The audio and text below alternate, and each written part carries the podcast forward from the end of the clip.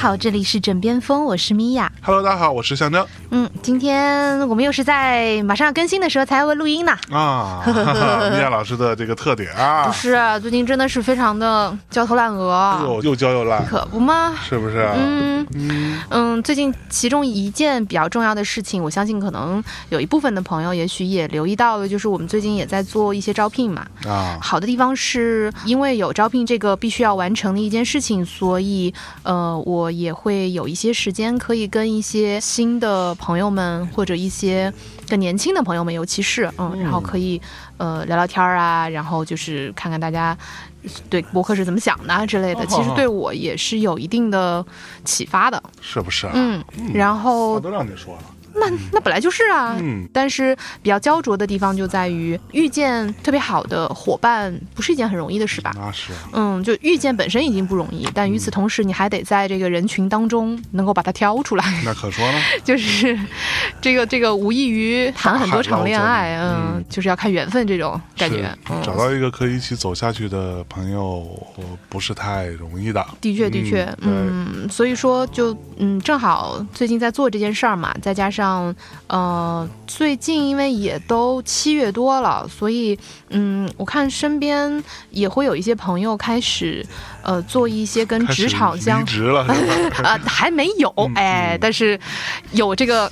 准备要开始预备棋的那个态势，嗯，是。然后再加上，嗯、也有一些朋友在做一些跟职场相关的内容吧，所以嗯最近可能对职场啊或者这样子相关的一些事儿会更，嗯，就会比以前上心一点儿，啊，嗯，就它总是萦绕在我的脑海里，哎嗯，，深深深的脑海里，婶婶的脑海里，嗯，是，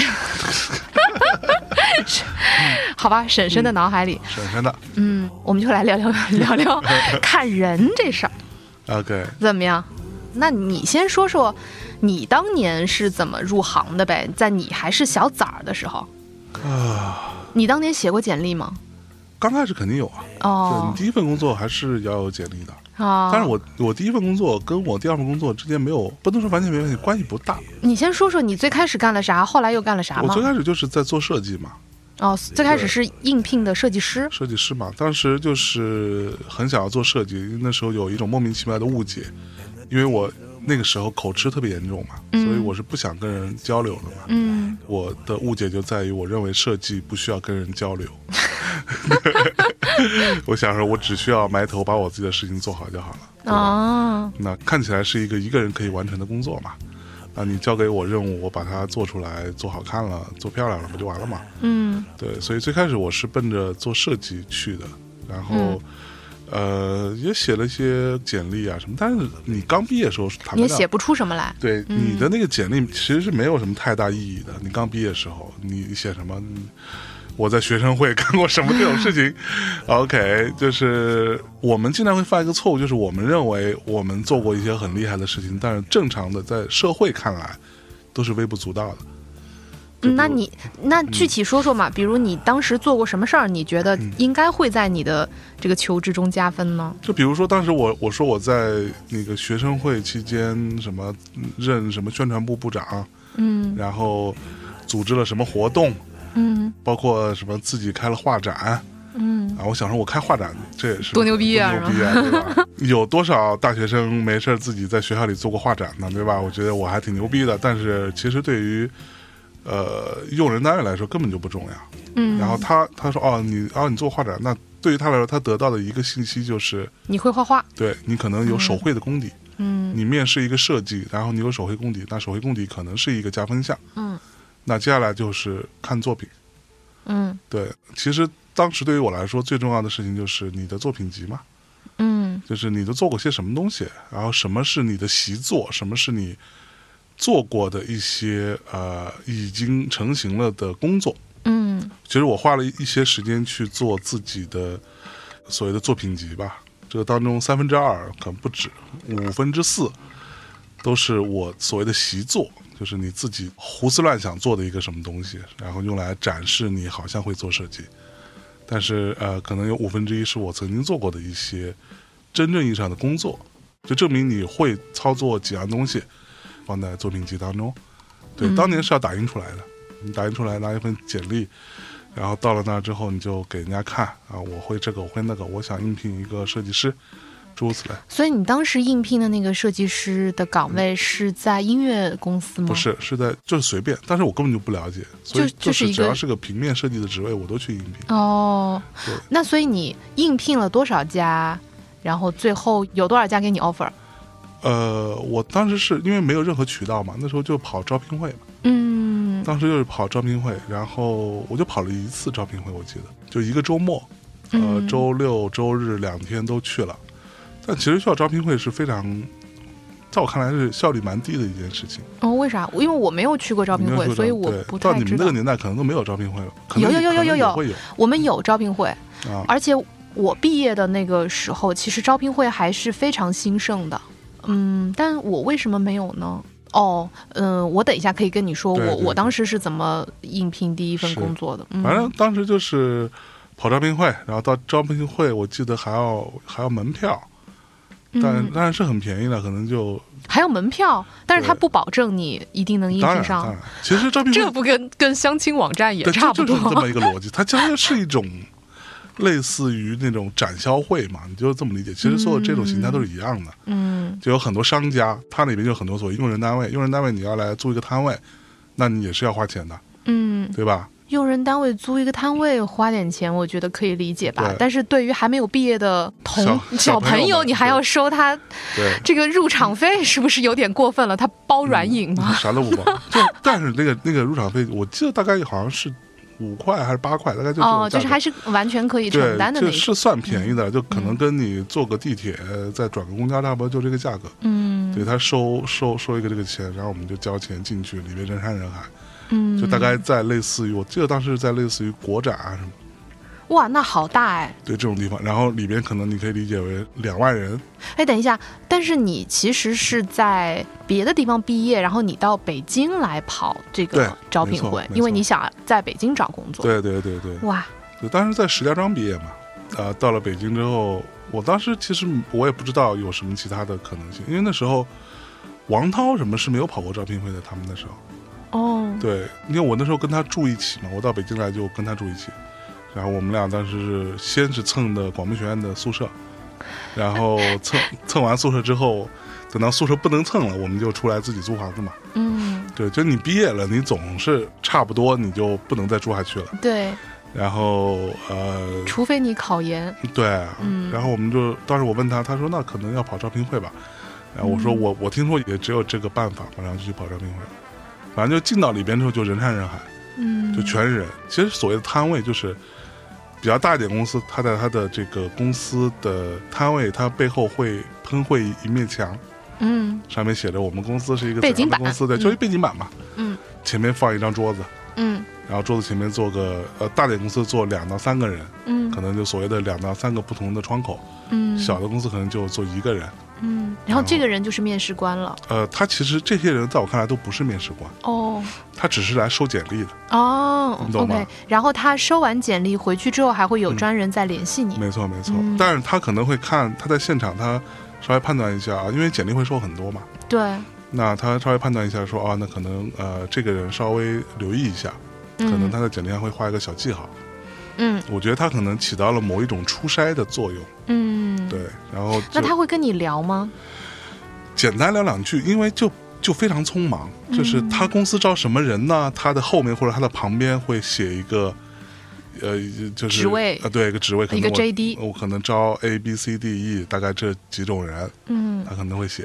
就你之前是完全没有判断的，嗯，你就一家一家走过去，看到啊这家有招设计师，你就过你就，递一份，对，过去说。所以等于你要带很多的纸质的简历。。对，没错。哦，所以那时候一个很重要的点就是，我当时的自己的判断哈，嗯就是一个。但是后来等到我真的开始工作之后，我自己对于自己的当时这个判断，我觉得还是有一定道理的。你的简历不要复杂，嗯你嗯的简历就控制在一张 A 四纸当中，嗯你可以打正反面，嗯，但是你不要超过一张 A 四纸，因为我当时自己这样判断的，所以我就这么做了。嗯然后等到后来事实证明，其实你简历比如说有个两页三页的，别人是比较懒得看的。嗯你懂吗？然后我就进到里边就开始发简历了。我记得那两天我大概一共发出去其实没多少，一共也就发出去了三四十份简历吧，嗯，就大概也就这么多。其实招平面设计的那个时候的公司没有那么多，哦，是哦，对。然后我就发出去了之后，那就跟收简历的人简单聊两句，然后他看一般来说他会上下打量一下你，然后说哦，你面试设计啊，那他对你有点兴趣的，就很明显，哎，那你有作品集吗？嗯，对，然后我就从包里头拿出一个文件夹，这里面是我打印出来的作品集。那时候也没有智能手机，没有什么这些东西，对吧？拿出一个打印出来的作品集给到他，他大概翻一翻，然后他可能会在简历上做个小小标志什么之类的。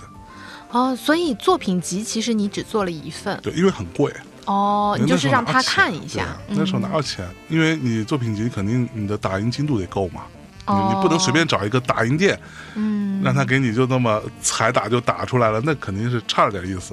嗯，当时还是找一个相对比较好的一个地儿，然后，呃，又是彩色打印的，大概我记得那时候每一页 A 四纸大小的每一页大概要十五块左右了。哦天哪，就在当年，你想，多大？就 A 4四 A 四大小，那么贵？很贵啊。但你去一般打印店，可能一块两块，可能就这个没有，我记得我们我那会儿如果是 A 四的话，好像也得要几块钱呢，也得要是吧四四块多。反正就觉得打印店很贵，所以就只能做一份。嗯当然，我也有碰到那种看了我的简历，跟我简单两句啊，你要面试啊，平面设计啊，好，知道了，那你把简历放在这儿吧。他连看作品集都没有看，嗯那基本上就是对你没有任何兴趣，嗯，或者说他这时候他已经找，已经差不多找到了想要的人了，嗯那就碰到这种状况，你也没有任何办法，嗯，对？吧？然后整个两天结束了之后就回家等了。嗯对，你的简历上都会有你的联络的邮箱，那时候我们主要还是用邮箱跟电话嘛。嗯对，就每天早上起来 check 你的 email，对，然后看看有没有有人打电话给你什么的。嗯，对，而且那时候是为了找工作去买了一部手机嘛。哦，对，在那之前是没有手机的，我们基本上没有什么人有手机。哦对，就大概我买手机那一年也是王涛第一次买手机那一年，嗯你就想，就就是手机在那个年代没有那么普及，嗯，然后就在家等，差不多我记得有个七八家吧，还是就大概这个数，反正不到十家，给我打电话和发邮件了嗯啊，让我去面试。等于真正的面试是之后，那所以其实成功概率，或者说这个得到面试的机会的比例也并不高，也不算太高。也不算太高，嗯，对。但在当时看来，我觉得已经可以了，对，因为嗯你一共才发出去三四十张，相当于四分之一的几率。嗯对，然后就按照约定时间地点，尽量不要迟到，跑到人家那儿再等着去面试了。面试的时候再带着自己的作品集，哎，那你面试的时候穿西装了吗？没有，不，那个大夏天的，哦，北京的大夏天，除非你面试的是保险业吧，可能不会啊。可是我们那时候毕业的时候，大家都觉得是要穿正装出席的呀。啊是有可能，但是因为我面试的设计师嘛，所以可能相对轻松一点。我反正我去面试的过程当中，我又没有看到谁穿西装，哦，好吧，，就大家都穿个 T 恤啊，穿个什么短袖衬衫，也顶多这样，就就就就背一包就来了。嗯每个人手里边，我记得当年每个人手里边都拿一个冰红茶，嗯，或者然后那会儿你还长头发，啊，那会儿半长吧，就哦差不多到肩这样子。我觉得你能面试上，可能这长头发也有加分，对，大家就看上去好像会画。好像对 有点东西是吧？那然后就去面试了。面试之后，我记得我拿到的第一个呃所谓的 offer 哈，嗯就是第一个给我打电话确认说，那你什么时候可以过来上班的人。哦对，我当时就想哦，也还蛮好的，确定就就说去了。哦，对，然后当时是在一个房地产公司嘛，哦，这是一个做地产的。那你要是一直在那儿做下去，多好。我操，神经病啊！他其实当时要找呃，我记得大家从我们那一波当中，他一共要了几个设计师，三个设计师，我记得就三个人。嗯。啊，都是刚毕业的设计师，他找了三个设计师，嗯。然后我们三个人其实是要来给他做各种 flyer 啊，各种呃什么类似于楼书，你知道吧？嗯嗯嗯嗯，对嗯，包括海报啊，就大概就是现在还是有的，还是有其实就是这些物料性的东西，嗯大概就是这样，然后就去上班了嘛。其实我在接到这个电话之后，又有三四家吧，又给我打电话，也要我去，但是我说我已经找到工作了。嗯然后我当时就觉得，谁先慧眼识珠是吧？先识得我这头猪，然后我我就跟谁，我当时这个心态。当时给的薪水也不高，嗯呃，当时我记得那时候都还没到税后概念，一千五，嗯，一千五一个月，对，嗯这就是我当时的工作。嗯工作地点在安徽北里吧，大概就是快到亚运村，还没到亚运村那一块儿，嗯有一个叫五矿大厦，对我觉得特特特别清楚。对，就是去那儿每天上班，早上八点打卡。嗯，对，所以你在面试的时候，比如说你还能回忆得起来对方都问了你啥，或者你觉得是什么东西打动了对方吗？我觉得因为那天我说实话去面试的时候，大概有二十个人，面试这个职位有二十个人，所以也就是二十里面取三。取三个。嗯，对，我觉得当时其实面试最开始非常简单，他就是问你呃这这这些常用软件会不会用嘛。嗯，对，就是你所谓的技术层面上有没有什么瑕疵？对，嗯他会说你会用 Word 吗？那换废话，对吧？会用 Excel 吗？OK，会用。那你会用 Photoshop 吗？会。会用 Illustrator 吗？会。CorelDRAW 会不会？当时我也会。对，那个时候还有 CorelDRAW 这个软件了。嗯 对，但后来就基本上没有什么人在面试时候问 CorelDRAW 这件事情了。嗯然后，那这些东西都会哈。那你会摄影吗？不会。啊，你会手绘吗？会。那为什么要面试？就给你一个套餐，你自己打个勾不就行了吗？没有。呃 对，我也觉得也也这个。这个面试真的好，对，然然后接下来效率好接下来他就发了一些他们之前做过的一些什么宣传册啊，或者那个小宣传折页、嗯。flyer 之类的给到我说，那你看一看这个东西做怎么样？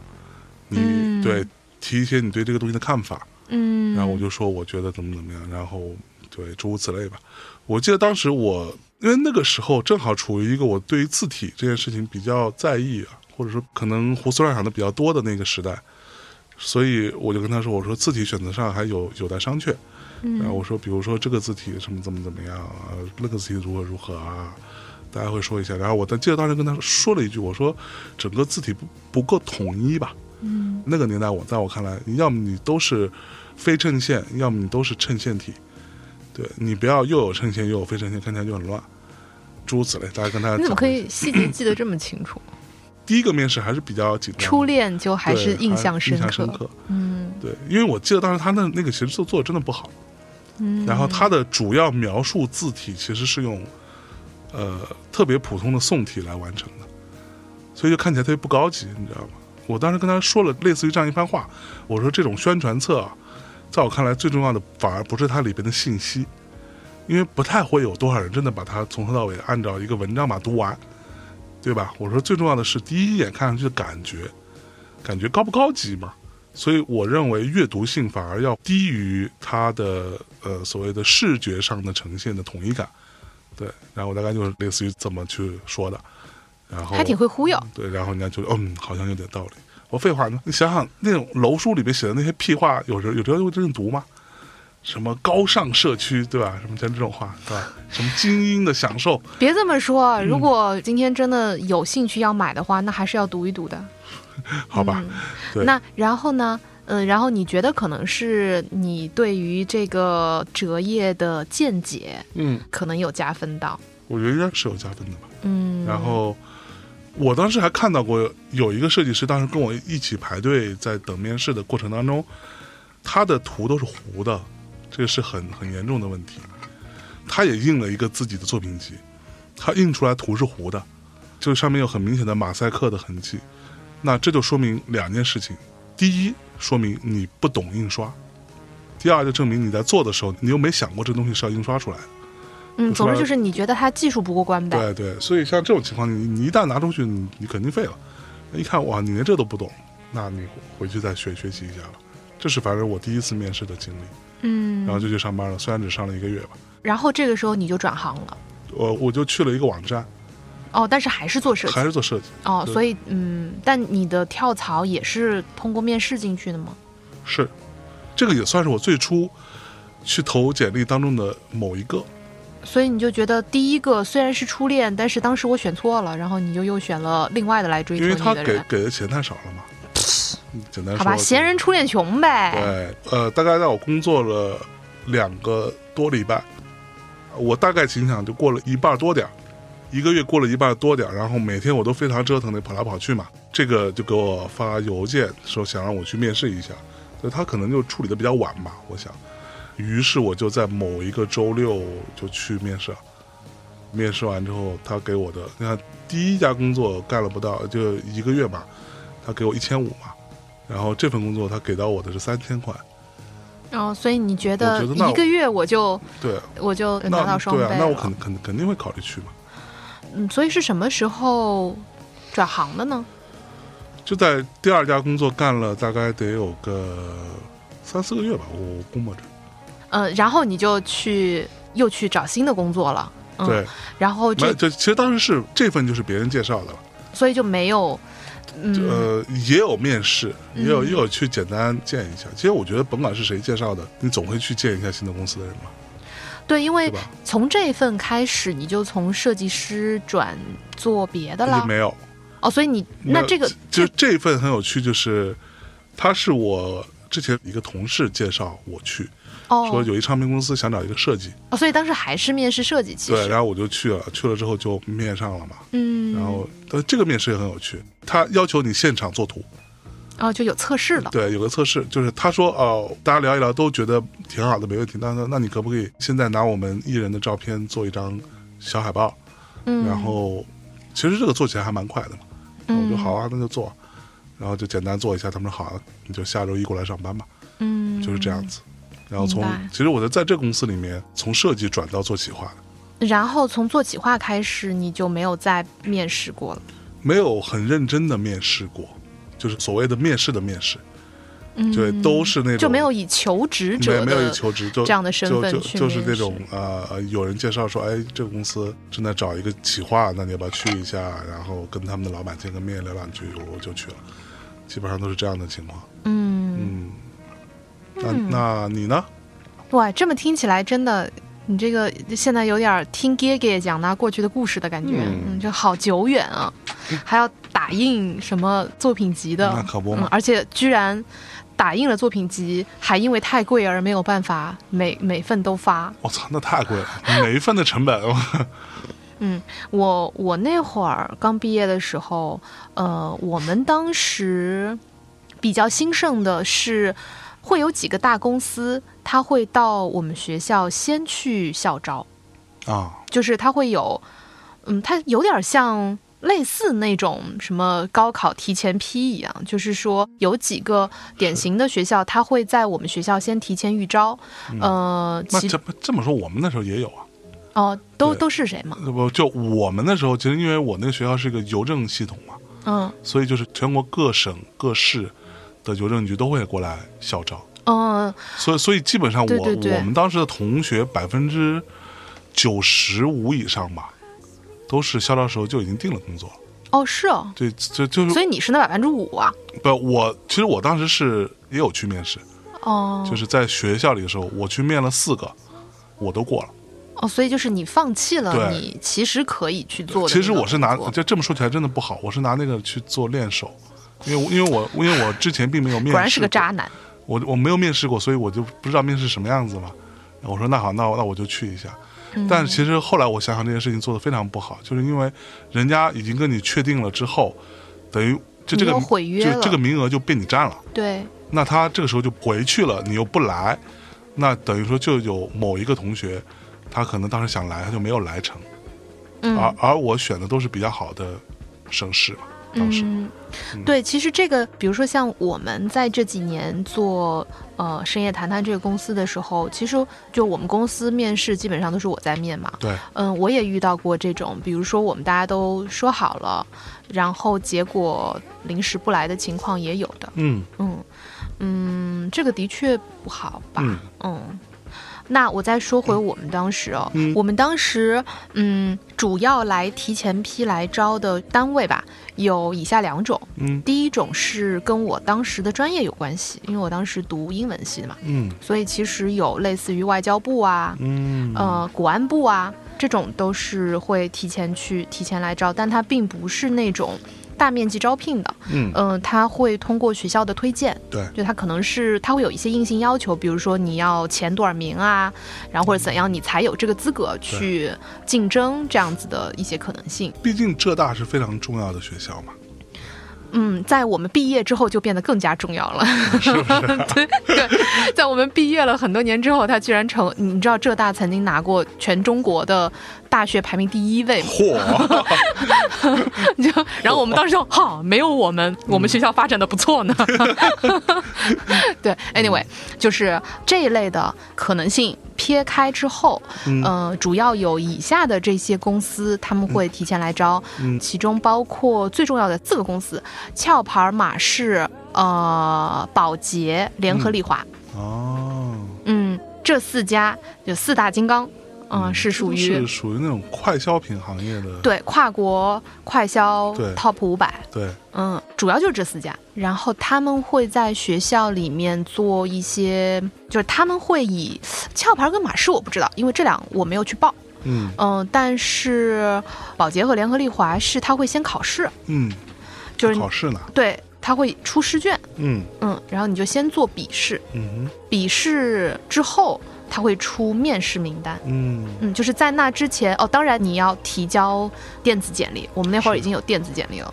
啊，提交电子简历之后，先考，先笔试，笔试之后再面试。嗯嗯嗯，我记得我也有去考吧，但是后来我就没有再跟结果了，嗯，就是说我就不太在意结果了。嗯我当时毕业的时候好像没有什么心思，那会儿我其实不是一个特别时尚的人，我也不知道我就是哪根筋搭错了，嗯。然后当时就就觉得说，我想要去做一个不太一样的工作。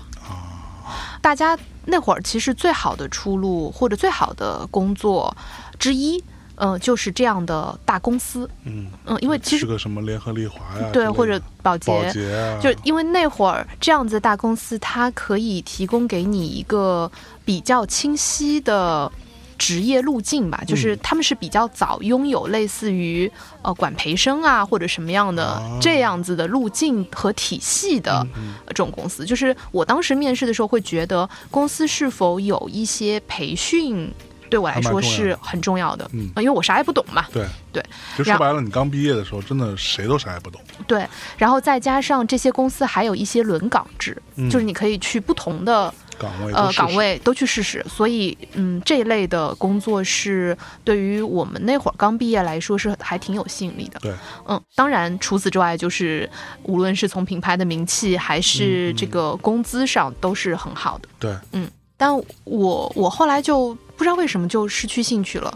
我那会儿就不知道为什么，我就想去做一些比较特别的行业，就或者说不是那种大家都挤破头去做的事情。嗯嗯然后我也不知道为什么，我就突然灵机一动，就想到了一个国际著名的时尚杂志。我也不知道为什么，这个公司是我投的唯一的简历，火啊，就我没有投过其他公司嗯啊。当然，我也去考过保洁什么的，但是后来我就没有再再去看到底要不要面试什么，我就根本就没有跟。嗯我就投了这一个公司，而且像这种时尚杂志，它其实那会儿不是公开招聘，就它其实实是没有任何的招聘信息的。OK，我当时是我在网站上搜索，嗯。然后搜索跟这个杂志相关的所有的邮箱，啊哈哈，我把我能找到的邮箱全部发了一遍。哦，自己发的，对，火。啊，所以他们可能也没有在招人，呃，他们其实有在招，嗯。但是他们的招聘是我后来进去了之后发现，他们主要的招聘方式是两条。嗯。第一是定向学校招聘，嗯，比如说他会去招聘一些时装或者是时尚类，什么北京服装学院，对服装北服是很大的一个阵营。是是是，或者是你从，比如说像这种国际的时尚杂志，他会从呃一些你是不是，比如说圣圣马丁啊什么的，就是这种国外的哦时装学校毕业的，是，呃这种学生。那么然后第二条路径就是推荐，嗯。我们那会儿是没有公开招聘的，嗯哼，我就是这样莫名其妙的投简历投进去的。嗯。呃，然后后来过了一段时间，终于有其中一个邮箱嗯，给我回信了。嗯。呃，他是当时这个杂志的网站，那会儿还有网站呢，但那会儿网站就是所谓的新媒体部，对。啊网站就是新媒体。没。错，嗯而且我毕业那年其实是零八年，零八年是经济危机的时候，经济危机，对，对全球经济危机，对对。所以那会儿大家都没有名额，当时我们有六个还是七个人，呃，一起进去实习，嗯。也是没有工资的，嗯，然后实习了得有六个月吧，，OK，嗯，后来大家就陆续都走了，嗯，就剩下我和另外一个姑娘，就只有我们两个，留下来了，呃，就入职了，嗯。而且不是在网站入职的，是转到了，就是我是转到杂志那边去入职的，嗯。就因为他没有那个正式的名额嘛，所以嗯。过了很久才、才入职。我记得当时我投这个简历的时候，我是没有看过一本这个杂志的。然后呢，当时就有这个呃网站这边的，其实是网站这边的主编还是副主编，我忘了。嗯来联络我，然后说让我去面试。我是得到了这个面试的通知之后，嗯才跟我的一个朋友借了他 的杂志看的，看一眼，再瞄一眼是什么玩意儿。那个到底是干嘛的？对，我真的这个真的太混了，就是绝对不推荐大家像我这样混的去面对这件，就面对职业这件事情啊。而且当时是因为那个朋友他他跟我同一届，当时毕业的时候他有非常多的这些杂志，他都处理不掉，嗯，然后我说，哎，那你不如就给我吧，嗯，然后我就翻了翻，是。嗯，而且我要从杭州去北京面试，啊，嗯，所以我记得非常清楚，我会坐晚上的隔夜的火车，是坐票，然后，对，然后坐一夜到北京的时候是凌晨的六点出头一点吧，嗯，灰头土脸的，嗯，然后下来以后我就找一个，比如说火车站或者别的什么地方是有洗漱的，然后我大概洗漱一下，嗯换一套衣服，嗯，就我会备一套正装在我的包里，换一套衣服，洗漱一下，然后我就去面试。基本上面试是在上午嘛，呃，面试完之后我就直接去火车站，又再坐坐票的那个呃火车，再坐隔夜的火车再回杭州。嗯嗯，而且这样，嗯、我记得我当时面试那个实习面了三轮嗯，嚯，才，才进去的。嗯就在这样来来去去之间，我就养成了一个特殊的技能，就我会在上火车的时候会带一罐啤酒，嗯嗯会带一包类似于什么鸭爪之类的玩意儿，就那种下酒小零食。嗯我会嗯一边吃一边，因为你会窝在那个座位上，嗯所以其实你是吃不了什么东西的。嗯然后就嗯会慢慢吃，把那一罐啤酒喝掉，然后我就可以保持那个姿势睡着，啊哈哈，因为我抱着会抱着我的包。嗯然后我的包里都是我的那个衣服嘛，就是面试的衣服，所以它其实是软的。可以起到一个抱枕的作用，对，但与此同时，我就把我所有家当都护在胸前了嘛。对，然后我会睡一觉，睡之后，呃，安心的睡过去，然后嗯醒来的时候就可以精神抖擞的去面试。是，我就养成了坐上就以同一个姿势来去睡着的这个能力。嗯，嗯，现在回想起来还挺苦的。是啊，肯定。嗯，我然后还记得我那时候在毕业之后，其实当时我是为了应付我爸嘛。我之前在某一期节目里好像说过这个事情，就是我爸当时给我安排去南京去那个江苏省邮政局面试嘛。嗯然后他当时觉得，以他的职业生涯，对吧？嗯，去省局工作会是一个很很也算最好的一个结局吧，嗯对吧？那他就。呃，就估我估摸着，现在回想起来，估摸着他也花了蛮多的力气，去让我去面试的，嗯然后我就去了，就跟你类似，就背一个包，坐一个绿皮火车，坐一整夜，然后到南京，也到南京应该也是天亮了，就大概那个时候天刚亮。当时你想也没有任何的这种什么订酒店的 app 什么，就你觉得都没有智能手机，路边找一个小旅馆进去问人家有没有房，那说有房，然后我说好，那我开一间房，去到里边，呃，洗了个澡，换身衣服，然后就出门去面试了，就跟你很类似，对，对，然后那个我前段时间我们我不是在各位姐姐的帮助下收拾房间嘛，嗯然后我还翻出了当时我面试时候穿过的那条正装套裙，嚯，真的就是那那条裙子是一个很不错的一条裙子，嗯而且我都是想过的，就是我觉得，因为听说都要穿正装，但我又觉得是时尚行业嘛，你你要是穿的一身都是那种卖保险的，好像不太好，对对，所以我就挑了一条黑白格子的裙子，嗯，反正就还还挺挺挺挺神奇的，对。然后我当时去面试三轮，第一轮是也是考试，嗯第一轮是做题，好像是写一篇文章吧，嗯但是是现场写，嗯哼嗯，他给你一个文章，把你关在一个小会议室里，现场写。嗯第二次是开始面试了，第二次我已经记不清楚了，但终面的时候就面到了这个呃主编还是副主编，是一个很漂亮的一个像 model 一样的姐姐，嗯，嗯，姐姐就问我说：“你为什么想要做时尚行业？”然后你说我他妈也不知道，啊，这个我我还记得挺清楚的。我说我其实不是因为我想做时尚行业，是因为我把这些时尚的衣服呀什么的，我把它当成是一个有趣的设计商品，嗯。所以我想知道它是怎么形成风潮的，嗯。就是我想知道为什么它会流行，嗯，就嗯流行这个东西是到底是怎么出现的。是，嗯，所以你要说我懂不懂时尚，我哪件衣服搭哪件衣服，我说这个我也不懂。嗯。嗯，但是就是我有一种观察者的好奇心吧，嗯嗯，也就是这样。嗯，嗯然后就过了，嗯，我觉得可能我是一个比较特殊的选择吧，对嗯他们来说，因为我我没有对时尚有这么强烈的痴迷和热爱，嗯但是我也不会被这种。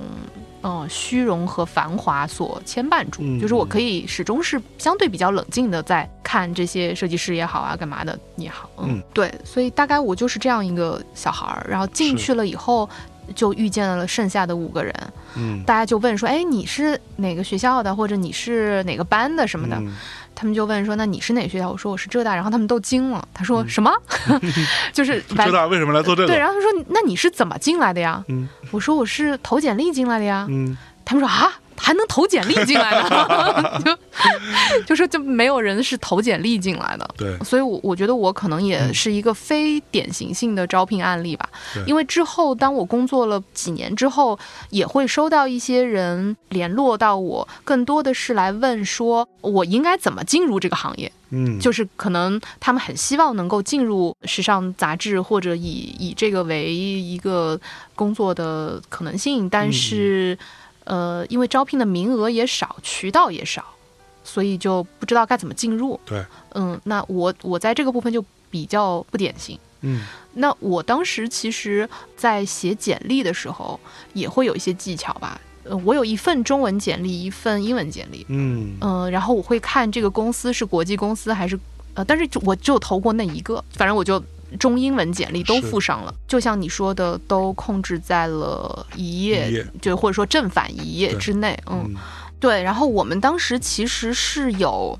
学校会有那种讨论社区，就嗯 BBS 论坛。啊嗯然后论坛上其实是会有，比如说职业服务的这个板，嗯嗯，然后那个板里其实会有一些师哥师姐会教你怎么做自己的简历，啊嗯，然后你就去翻一下那些精华帖。嗯，精然后，对，比如说他都会贴出说我已我拿到了什么公司的 offer，然后我的 format 是这样的，嗯嗯多看几篇，你大概就可以总结出一些套路。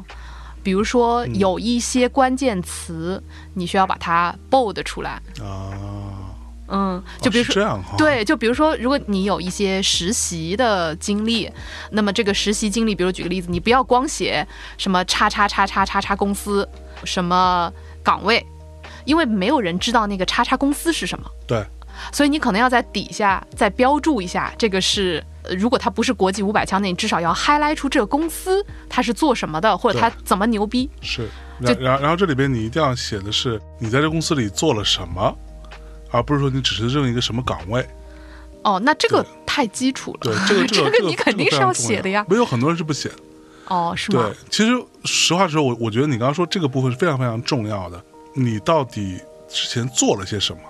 嗯，反正我当时从实践的角度来说，如果你不写你是具体做了什么，你根本凑不足一页，嗯嗯，对吧？就是所以你肯定是会写的，啊就是再怎么你也会写几句干了些什么事儿。嗯嗯、但是比如说之前就会有人分享说，你一定要写上做什么事儿，然后你的成果是什么。是，没错，即便说你说我每天给公司打扫卫生，嗯那你可能也要说，那我比如说是以什么频次，比如说有一个什么什么得到大家的认可，就是那种自己瞎瞎编的那种。是，对，所以那个可能就是我的第一份简历，就是从嗯师兄师姐那儿扒来的，对，就这样进入到第一个工作了。嗯。我其实以求职者身份去参与的面试不少，嗯。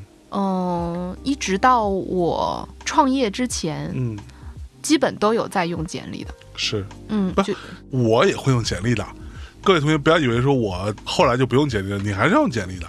嗯，对，因为我基本上每一次在换工作的时候，都会在岗位上有一些变化，嗯并不是说可能我就只是同样的岗位，在同一个行业里，只是换一个公司，而基本上都是在向相邻就隔壁赛道啊，在挪，嗯，所以就是就是并不是完全的转行，但对但是是换了一个赛道。对的，是相关领域，但是其实算转行了，只是说这两个行之间有点关系。是，嗯，所以你可能有一些视角或者有一些经验是可以借鉴或者可以融会贯通的那一种。嗯嗯所以每一次都一直是以求职者身份，是，呃，在面试或者干嘛的。我经历过的面试，总的来说还是相对顺利的。嗯对，哎在这个部分还挺幸运的。嗯，我也我我也是还蛮就我基本上面试都会过，不是说我一定能拿到这工作，但是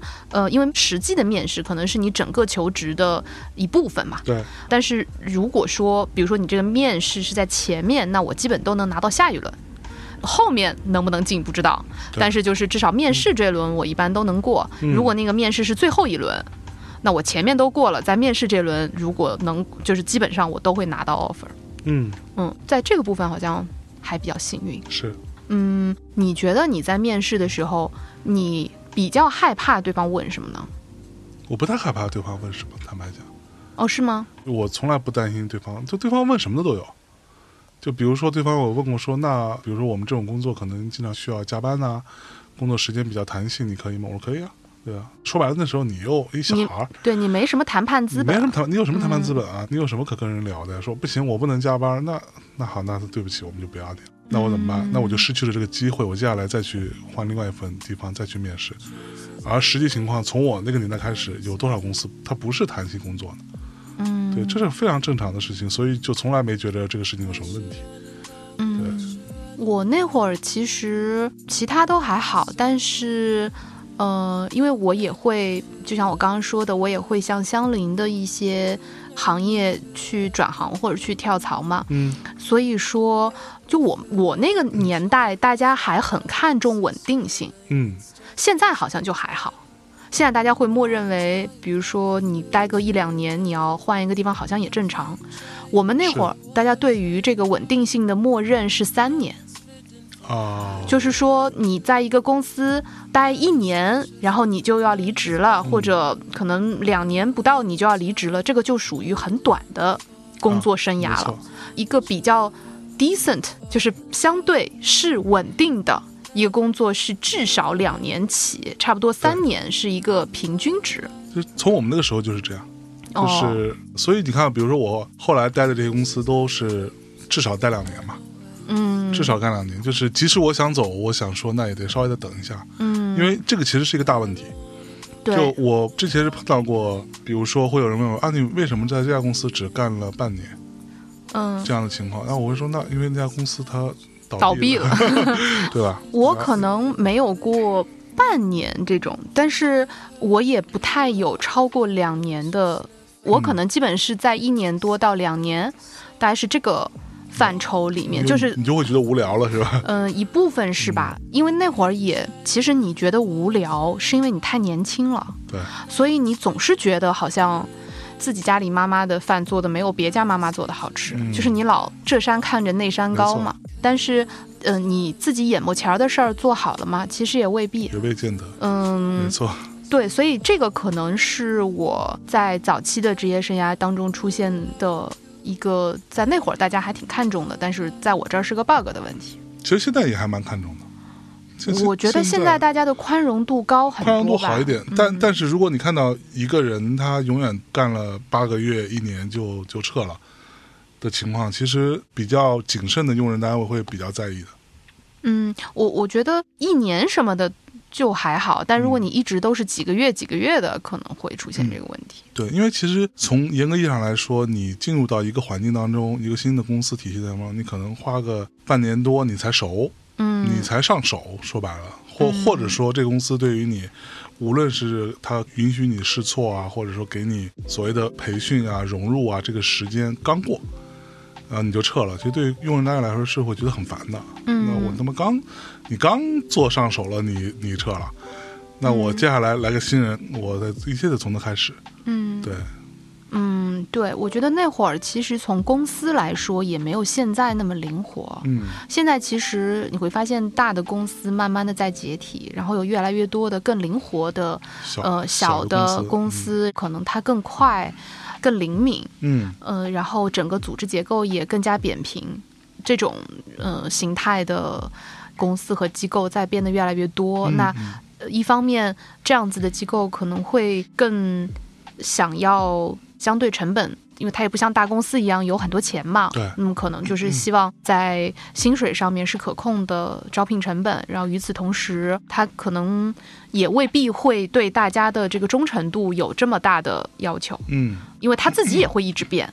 对对，所以这可能就变成两种在职业上的取向，就是你更希望更灵活、更自由，嗯还是更稳定，就变成两种职业取向。嗯，可能不完全像我们那会儿所谓的稳定，就是铁饭碗那种，对对嗯，就不太一样了。嗯嗯，那你在选择团队的时候，你会比较喜欢什么样子的团队？我喜欢有热情的人，或者说，你如果让你选一个老板来跟，我我也喜欢有热情的老板。怎么样叫有热情？个性上吗？，对，个性上，就我不喜欢那种觉得自己是老板的老板，就不喜欢古板的很这种。古板的我。我一朋克，我能受得了这，对吧？就嗯他也不喜欢，你，对他也不会喜欢你，他觉得你你一个就成天一小孩儿，对吧？就老是会这种感觉。就实话实说，我看重这份工作能给我带来什么，远远大过能赚多少钱。嗯，对，这个是我选选选择工作非常重要的一件事情。就是，我就这么说哈，我在最开始一家一家唱片公司，到呃，你看从一个小唱片公司到一个国内的算是中大型唱片公司，然后进华纳，一直到我进到环球，在我进环球之前，任何一家公司我没有谈过薪水，什么叫没有谈过薪水？就是他给你多少我就要多少。哦，因为 I don't give a shit，我我觉得一点都不重要。说白了，那个时候我能拿多少薪水？我为了这个薪水的钱跟你掰扯来掰扯去，多一千少一千的，对我来说有什么本质差别吗？嗯，对，当然就除非说我刚刚说我最开始做设计那家一千五，到后来三千，这个对我来说是一个本质差别，嗯，因为那时候一千五确实很难。嗯，对，一千五作为我还挺难活下去就。很难活下去。是我可以活下去，但是我就意味着我必须非常严格的守住自己的成本，每天必须要坐地铁啊，就是说白了，你不能出错，你懂吗？嗯对，你要打个车你就废了这个事儿，嗯，对你这一天你就超支了。那这种情况会使我稍微有点窘迫，嗯嗯，但其实到一个月三千块的时候，那是二零零四年，就还好了。对，到三千块的时候对我来说其实就 OK 了。嗯，对我是可以生存是没问题我我是可以生存下去了。嗯那之后对我来说都不重要，呃薪水肯定是在涨。你去每个地方，你做的 title 也不一样，你这个公司也不一样，薪水肯定在涨。但是我从来没谈过薪水。嗯，这是其实是我其中一个还挺好奇的地方，但是我嗯从来没有问过你，嗯，因为你。呃，我不知道是不是真的，但是总之你跟我说的是你二十六岁就做市场总监了，对啊，所以你是怎么能够在二十六岁就做到市场总监的位置呢？而且又是国际唱片公司，原因很简单，因为这个行业看资历嘛。那你明显是资历不够啊！我是资历不够，但是我做的案子多，哦，你懂吗？因为我做的案子足够多，而且我做成功的案子多。所以坦白讲，那个时候我为什么能做市场总监？一个很重要的原因，就是因为我在行业内已经有一定名气了。你二十六岁就有名气了，就是你可以说那个时候，基本上整个音乐行业可能百分之六七十的人都会知道有我这么一小孩儿。这是不是有一种夸张的？呃这一一点都不夸张。那个时候，张华就知道有我，在我没进华纳的时候，你想，只不过那时候那你怎么就高开低走了呢？那个时候，只不过那时候那个时候我们都不认识而已。就很多人你根本不认识他，但他知道有你这么号人。哦，对，因为音乐行业本身就比较小，人就少。为什么会知道你呢？就很简单，就是他在比如说最近某一张唱片做的还不错，某个艺人慢慢起来了，这张唱片无论是在选曲还是做 marketing、宣传、企划这些部分都做的还不错的时候，大家都会看的嘛。嗯，对，是这样。我觉得这个也挺少见的，就是比如说像音乐行业，嗯、作为一个很年轻的人，你是有机会去担纲一个项目的。对，但是如果当你进入到一个比较大的公司体系当中，可能未必轮得到你，嗯，然后你就很难、嗯对，呃没有没有，其其其实这个事情，我觉得是我比较幸运，哦并不是大家都有这个机会的。哦，对，大多数人是也是一样的，是没有这个机会的。就是哦我进华纳做 marketing director 的时候，我觉得有两个非常重要的点，一个是因为那个时候华纳在改朝换代，嗯，就是从大中华区的头开始都换，嗯你懂吗？因为他们都有任期的嘛，任期到了，你的业绩没有特别好，或者说跟总部之间有一些什么样的问题，那可能就会换人嘛。嗯，所以当时其实我是赶上了这个改朝换代的时候，那也未必就是你啊。对，然后挑来挑去，最终我就有这个机会去跟当时那个 Janice 去碰面嘛，嗯，跟他见面，见面之后聊了半天，然后这个也我觉得就是幸运，坦白讲，嗯。就是他是一个听摇滚的人，然后他就跟我聊音乐，然后聊对于艺人的看法，什么诸如此类，聊了一堆，然后就发现跟我很投缘，然后他就然后一看这个小孩也做过这个那个这个那个做过一堆，你可以，其实是他让我去做这件事情，嗯，他当时是华纳中国区的头嘛，对我觉得这个其实在，呃我们现在当我们异地而处，在变成面试别人的人的时候，我也会有这种感受。就你要说面试这件事情，难道你就跟他聊半个小时，你就知道他能不能干这活儿吗？对，他给你提交一个简历，或者哪怕就是有作品集，你就能知道他能不能把这个活干好吗？嗯其实完全不行的。对，嗯，更多的就是一种 vibe，一种是有一种莫名其妙的直觉，就是对，就是一种莫名其妙的直觉。嗯，然后说就是你想嘛，那个时候其实来我我可以说一下我在华纳面试的时候的大概的聊天状况。那时候能做到 marketing 我觉得跟那次聊天非常重要的关系。就肯定上来先聊一些家常，有的没的，还聊家常，就是你啊啊你好呀，那你最近在听什么呀？对啊，你之前做过什么呀？就诸如此类。这个在我看来就是家常，哦，对，就是一些 background 的一些一些事情。嗯完了说啊，你对我们华纳有了解吗？嗯，对，那我肯定说，那我他妈太了解了，对吧？嗯因为唱片公司大唱片公司就这几个，其实每个我都很了解。说是实话，我说啊，你们有谁谁谁，我觉得那个谁谁谁怎么怎么样，然后接下来就会进入到一些相对细节的探讨，嗯，就比如说啊，啊那你怎么看 Linkin Park？那是当时华纳最赚钱的团之一，嗯对吧？也是在中文区比较重要的团嘛。嗯然后我就说，那我觉得他第一张如何，第二张怎么样了？然后现在出的东西，我觉得有点问题啊，什么之类的，就你会有一些自己的看法。然后他说，那具体问题在哪里？我就说，那从消费者层面上来说，对他的期待是什么？而对于市场面来说，他是如何的看待？然后他跟那个 Rick Rubin 合作做这张唱片又如何如何了？然后试图怎么怎么样，但是又没达成。你会有一堆自己的这样的看法嘛。这些看法其实本来就有，坦白讲，就是，但是这些看法我觉得其实是新鲜的，其实很多人都不懂。我跟你讲，这个是一个，比如说呃，之前的华纳的人，可能他不会想这些事情，因为他的重点并不在这儿，嗯他的重点可能更多放在国语嘛。嗯对，而碰巧因为就是 Jennings 当时我的老板他是做欧西出身的，所以他跟我聊欧西聊的比较多，欧西就是欧洲和西方的音乐，就欧美和西方，欧美和就西就是所有非华语的，非华语我们都管它叫欧欧西，西，对对对对对对，就是国外音乐，对。啊，外国音乐，外国音乐，他做这个出身的嘛，嗯，所以他跟你聊很多。那那，你怎么看 James Blunt？也是当时最风头正劲的人。那你怎么看 Red Hot Chili Peppers？嗯，Led Zeppelin，诸如此类哈。对这不就跟你是吧？这个考中文系研究生问你对《红楼梦》怎么看？对对，大大概是是同样的意思。然后，但是他问你的都是一些最近有动作的啊，人，就是最近有新片发，最近有一些市场动作要做巡演了，诸如此类，都是跟业务相关的。哦，然后，那我可能就当时也年纪小，也啥也不懂，就敞开来聊，我怎么看我怎么说。嗯，对我觉得我操，我说这个不太行啊，这个什么什么之类的，那 flop 掉了，就是怎么看？嗯对。然后说实话，我觉得从他身上我也学到很重要的技能。他说：“哦，就是微笑忍耐，没没有。”然后我比举举个例子啊，比如说我说 Park，我觉得这张不太行。他说怎么不行？我要讲一堆，对吧？然后他会说，那如果是你来操作他们，你要怎么办？嗯对，他会直接问你，你有什么想法？光评价没有意义的。嗯，对，所以从这儿我学到了一件很重要的事情，就是有想法是好的，但是更重要的是你怎么 deliver 对你的这个想法，你怎么把它实现出来。对，对，是的，那每个乐队都有自己的问题，Green Day 没有问题吗？有他妈问题，对吧？多了去了。对，那你怎么办？你作为一个唱片公司的人，你这是你的产品，这是你的艺人，你要怎么解决这件事情？嗯你说什么反败为胜，我觉得夸张，但是你至少你有什么方法来应对现在的局面，对，对吧？那其实你要讨论的是这个部分，这个是作为一个 marketing D 非常重要的点。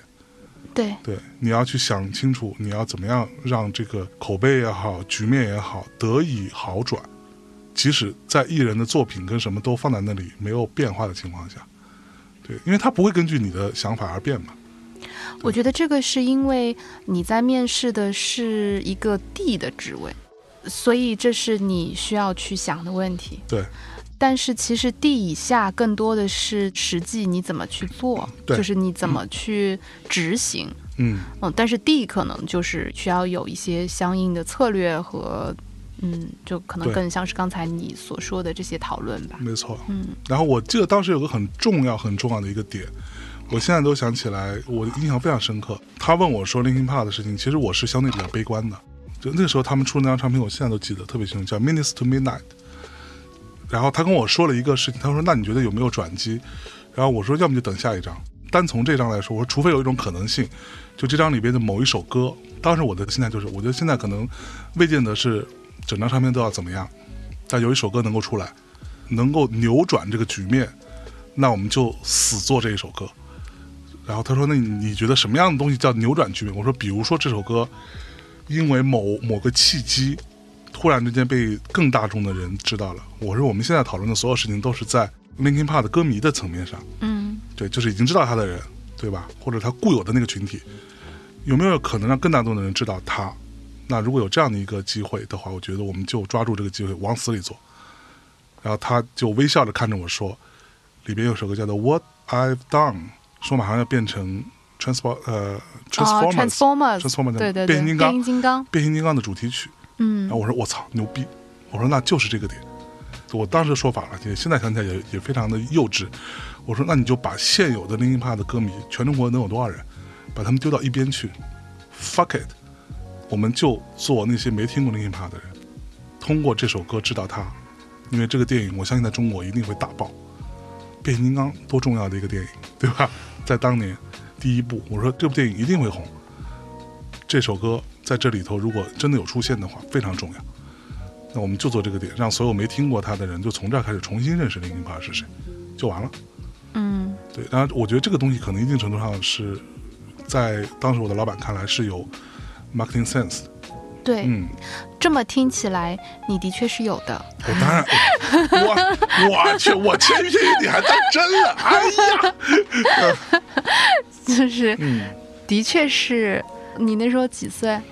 没到二十六嘛，嗯，但我觉得你刚刚所说的这种情况，可能更多的是发生在因为你一直在深耕这个领域，所以比如说我其这这这里头我稍微插一句，其实你知道，我觉得这点也还蛮重要的。我在之前那家公司离开之后，嗯。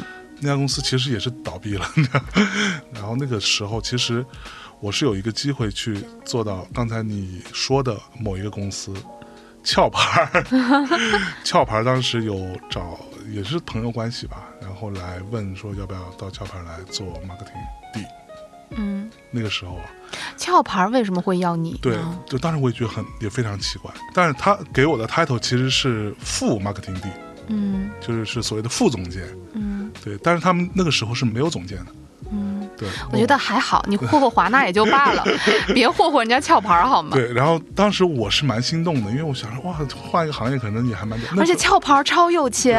还蛮有钱的。壳牌当时是我们毕业的时候是呃理想雇主第一位，因为他给的钱是最多的，然后第二位就是马氏。我来告诉你，当时壳牌给我开的薪水，因为我其实是有见他们见了一面的，嗯聊了得有一个来小时。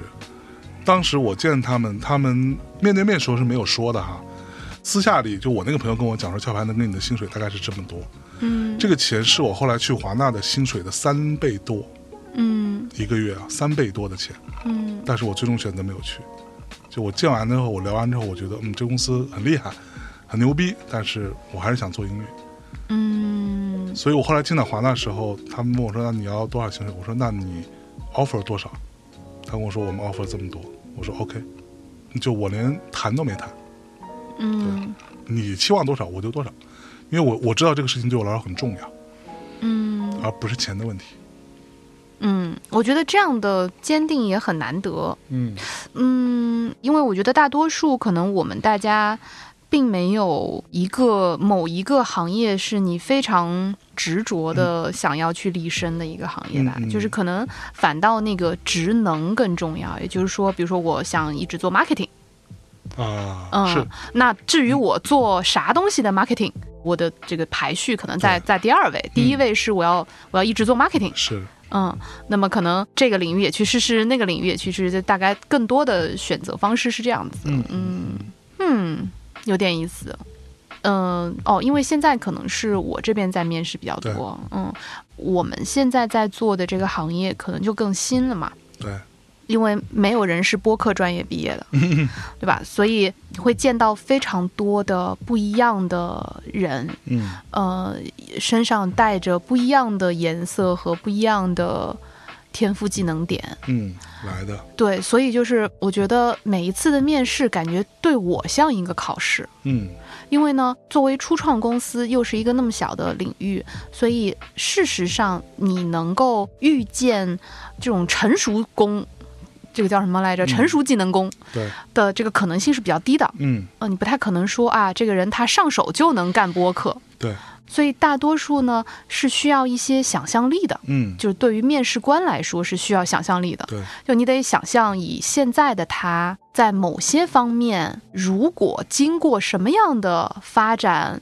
培训、打磨、试错嗯之后，也许他可以成为某一个部分的什么样的一个人。嗯，然后他可以如何的去补充到现在的团队里面？他其实需要一些想象力，对，也需要更多的一些信心。嗯呃这种信心可能是双向的，就是对对方也得愿意，然后与此同时你也得大致的毛估估一下，你大概需要多长时间，经过什么样的路径之后，可能他会 ready。嗯但在面试的时候，可能对方也不会知道我所有的想象力的部分。对，嗯，所以我经常觉得面试是一个还蛮困难，也蛮奇妙的一件事情。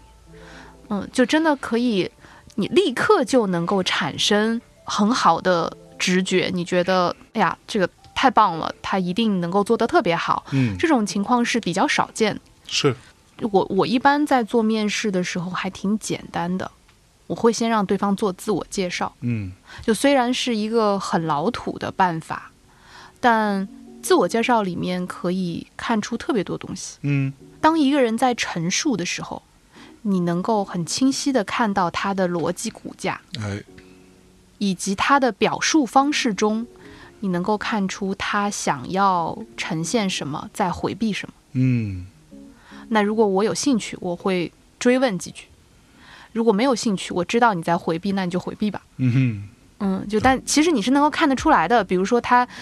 可能他在简历里面写说我参与了什么什么项目，或者我领导了什么什么项目，但是他在自我介绍的时候，他其实是说不太清楚的。对，又或者说，甚至是你明显看着这是一个很好的项目，但他其实一笔带过，也不打算说的。对，嗯，那我有兴趣，我可能会追问一下，那这个东西你是怎么做的啊？那没有兴趣，可能就不说就不说呗。对，嗯，然后自我介绍也可以看出他对自己的一些认知，嗯，但反倒我很少问对大内密谈的看法或者对我们现在作品的看法，嗯因为我们的招聘也比较定向嘛。对。所以，如果你对播客一点认知都没有，其实你也不至于会选择我们对对对，你就不太会坐在我们不太会相遇。嗯是但总的来说，我觉得是否在个人层面喜欢我们的主播，或者在个人层面喜欢我们的节目，好像都并不是最重要的。嗯就是我们毕竟不是以嗯谁更铁粉儿来判断大家是否能一起工作。是嗯，就所以最终会被我捞出来的很多，大家都觉得说啊，你原来是学这个的，或者你原来是干这个的。嗯嗯。嗯，然后比如说什么就学什么各种什么生物什么的，嗯学数学的，对。然后就反正就是各种奇奇怪怪的人，嗯，但可能他的某一些思维方式，嗯，是我觉得有趣，嗯。或者是在这个团队当中独一无二的吧，对，这个非常重要。嗯。那所以你面试的时候，就你在面试别人的时候，包括你其实过往这么长时间，除了大内之外，你也有面试别人嘛？嗯，对，那你面试的时候，你是比较看重的他的，就比如说我先说我自己啊，嗯。我我刚刚大概就说了，我其实最看重你有没有热情，嗯。就是因为在我看来，可能我比较中二，我觉得你但凡有热情，你是一个智力没有问题的人，你都可以做好。嗯。而且我也并不指望说我在面试当中就一定能找到那种做了很多年的人。嗯。对，我们在做一些可能更加有挑战性的事情，那你有热情，你总能解决问题。对我可能更看重这个点，那你呢？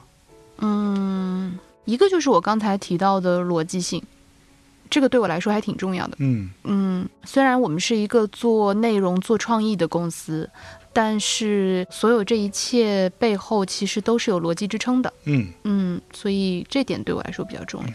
第二，嗯，我比较希望能够看到对方的解决问题的能力吧。嗯比如说，我有的时候会问说啊，那你做了这样一件事情，然后呃，你是怎么做到的，嗯或者说你是怎么去解决这些问题的？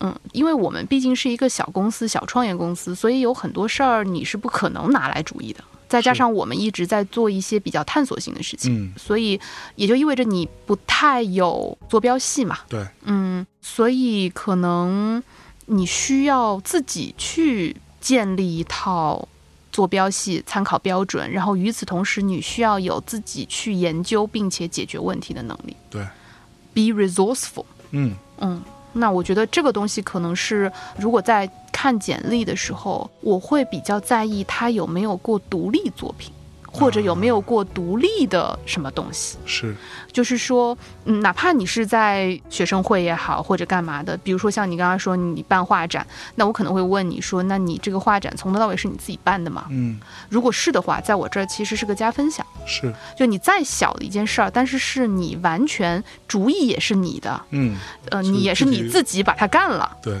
这种在我这儿是这个在我这儿是很加分的。嗯而且这种处理问题的思路也是相对比较对应像我们这样的创业型公司的嗯。嗯嗯其实你知道我我在面试别人的时候，我更愿意听到的是，但凡我能够抓到这样的点啊，我一定会去深挖下去，就是你遇到过什么困难。呃，我有时候有，这个具体是什么意思呢？就是指说，比如说你做了某一件事情，那这件事情当中你遇到什么困难了？但如果说你就什么都特顺，在我看来就没什么意义。嗯就是那什么都特顺，那很有可能第一证明这件事情难度不高，第二就是或者说你之前的平台或者你的之前工作的公司非常牛逼，就是他在这个部分都给你理顺了，你要么就是你的位置并不高，就是你在这个项目当中的重量级并不够嘛。嗯对，我会在意说你遇到什么样的困难，然后你你是怎么解决的。嗯而在一种情况下，我肯定不会要这个人，就是他会比较模糊的说这件事情的情况下，或者说，嗯，他表现出来遇到了困难，但这也不是我能解决的，我可能不会要这个人。嗯嗯，OK，对，但除非这种困难的程度，它真的是很难解决的哈，那可能都不是你这个 level 的人能解决的，那我觉得 OK。嗯，但是因为我自己碰到过很多很多事情，就是当你遇到问题的时候，这个问题它势必在一定程度上跟你想要达成的目的，在工作中达成的目的是相悖的，你就是要想办法去解决这件事情，嗯而不管这个事情有多难解决。就在我看来，我需要这样的精神，嗯对这个非常重要。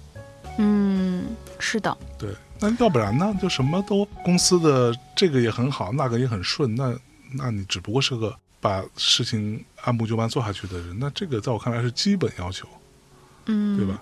就是我经常说，有的时候我会比较在意的是，我不喜欢眼高手低的人嘛。嗯对，这个对我也很重要。嗯那眼高手低就是你觉得哎这很简单，但是你做过吗？你先把这个看起来很简单，是个人都能干的事情先做的没有问题再说。嗯但实际情况，坦白讲，我有的时候会有点烦躁，就是觉得有很多事情看起来其实没有那么复杂，但是就是做不好，嗯，对吧？是的，我今天其实还在跟同事们讲，嗯，因为我们最近其实是有一个，就有两位很重要的同事离职了嘛，嗯。然后就其中有一位同事他的工作交接给其他人，嗯。其他人就全部都惊了，嗯，他一个人就做了一整个团队的事情，对，是一个很可怕的事儿，但是他能够做得非常井井有条。但他嗯。刚开始来我们公司的时候，他其实就是一个实习，而且是一个很简单、啥也不太懂的一个小小小小年轻。对然后慢刚毕业，对，然后慢慢慢慢慢慢变成了一个能够 hold 住非常多特别厉害的事情，而且他的判断啊什么的都很准确的这样的一个人。嗯，那他在公司也没有多久。对，这个其实是呃你。去选择一个创业公司的一个很重要的理由吧，就如果说职业路径是一种试炼的话，大公司可以给到你的试炼和创业公司给到你的试炼是不一样的。对，当你去选择创业公司的时候，你不要纯粹去看说我我是喜欢这个公司或者不喜欢这个公司，或者这只是其中一部分，嗯。但另一部分是你要想好，你有可能会在这里面对的是什么，你有可能得到的成长是什么，而这个嗯天平是不是你能够。平得过来，对吧？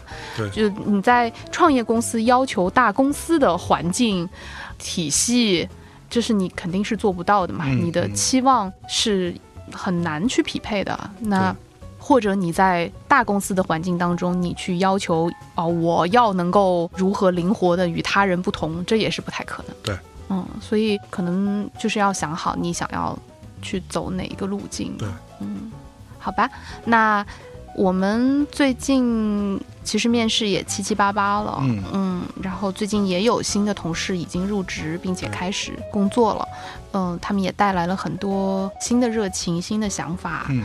嗯，也希望可以跟所有的同事、所有的伙伴一起做一些新的事儿吧，就还挺兴奋的。嗯。嗯，那今天虽然是一期比较特别的枕边风，嗯，就好像也没有聊什么枕边的事情，是，但是嗯，也挺好的，因为我我也是第一次知道这个财富密码，你是怎么在二十六岁的时候 做 director 的。我为什么结婚那么多年也都没有问过你啊？可能是因为伤自尊了吧。没有，就是你也不要这样想，这个事情也不针对你一个人，就针对大家呗。就针对所有人。对而且到现在为止这个记录也依然没有被打破。哇你真的太令人讨厌了 就差不多得了。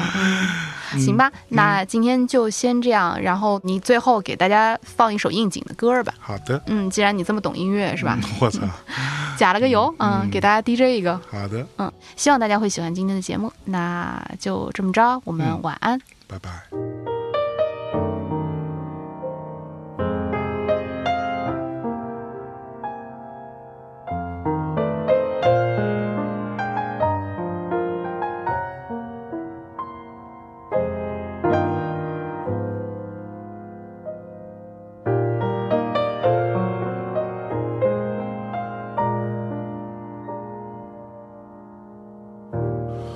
when all the world was a hopeless jumble and the raindrops tumble all around.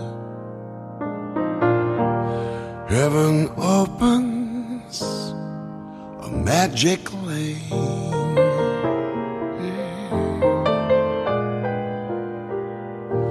When all the clouds darken up the skyway there's a rainbow highway to be found,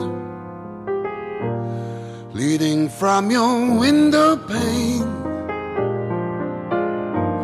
to a place behind the sun, just a step beyond the rain.